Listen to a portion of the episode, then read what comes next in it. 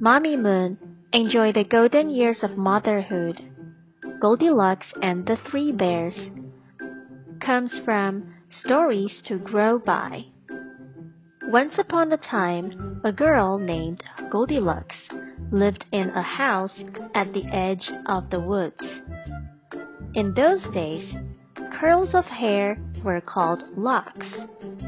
She was Goldilocks because golden hair ran down her head and shoulders. One morning, Goldilocks was out for a walk when she came across a beautiful bird.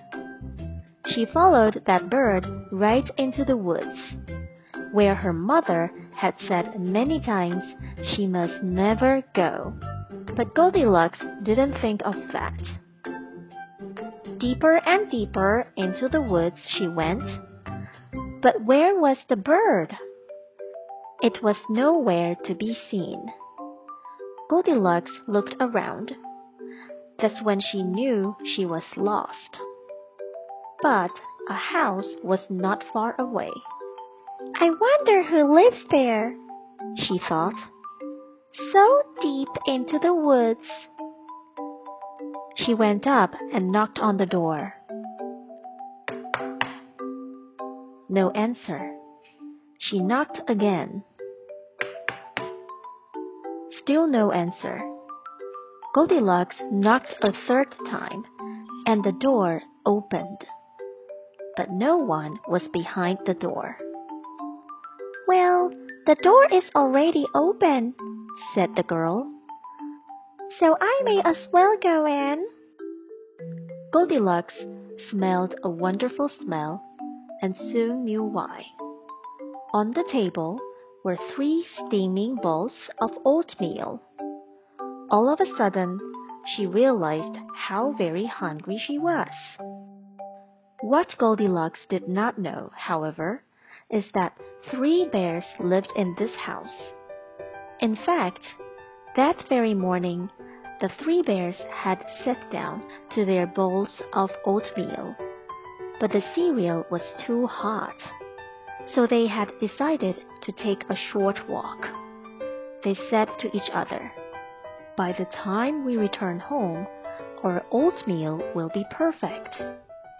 Gazing at the steaming bowls of oatmeal, Goldilocks thought, I'm sure whoever lives here won't mind if I take just one sip. She sat at the first chair and took a sip. Ah, she said, it is too hot. She moved to the next bowl and took a sip.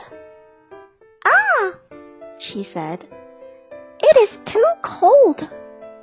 She moved to the third bowl and took a sip. It is just right. And before she knew it, the oatmeal was all gone. Goldilocks rubbed her tummy. I'm full.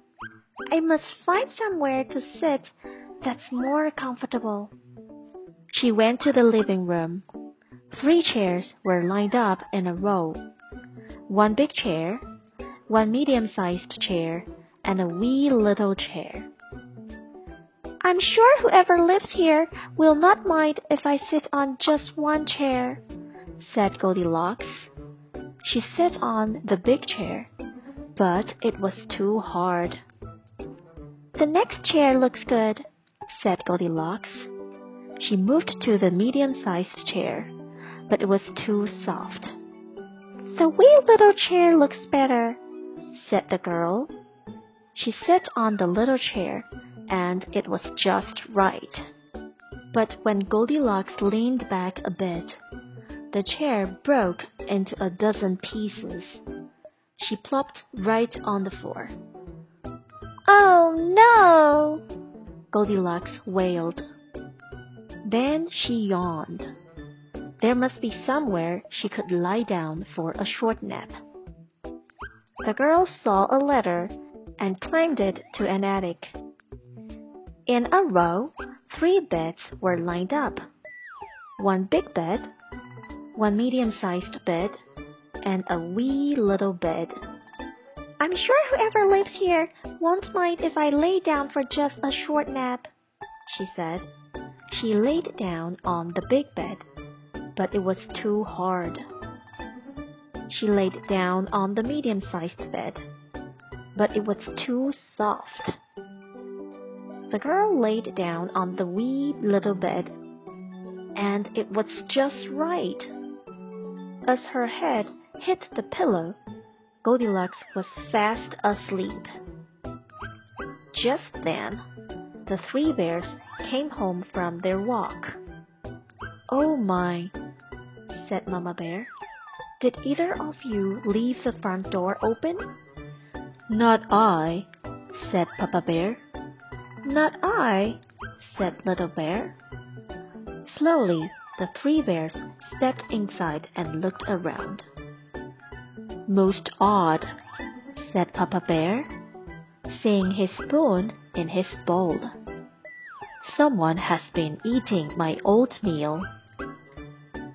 Most odd indeed, said Mamma Bear, also seeing her spoon in her bowl. Someone has been eating my oatmeal. This is the most odd of all, said Little Bear. Someone has been eating my oatmeal and they ate it all up. The three bears were very surprised, as you can imagine. With care, they stepped into their living room. Do you think someone was sitting in my chair? said Papa Bear. I know someone was sitting in my chair, said Mamma Bear, because I can see the seat cushion is pushed down. And I know someone was sitting in my chair, said Little Bear, because it's all broken.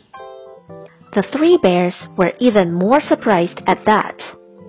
They climbed the ladder to their attic.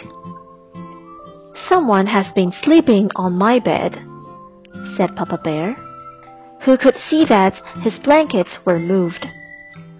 Someone has been sleeping on my bed too, said Mamma Bear, who could also see that her blankets were moved.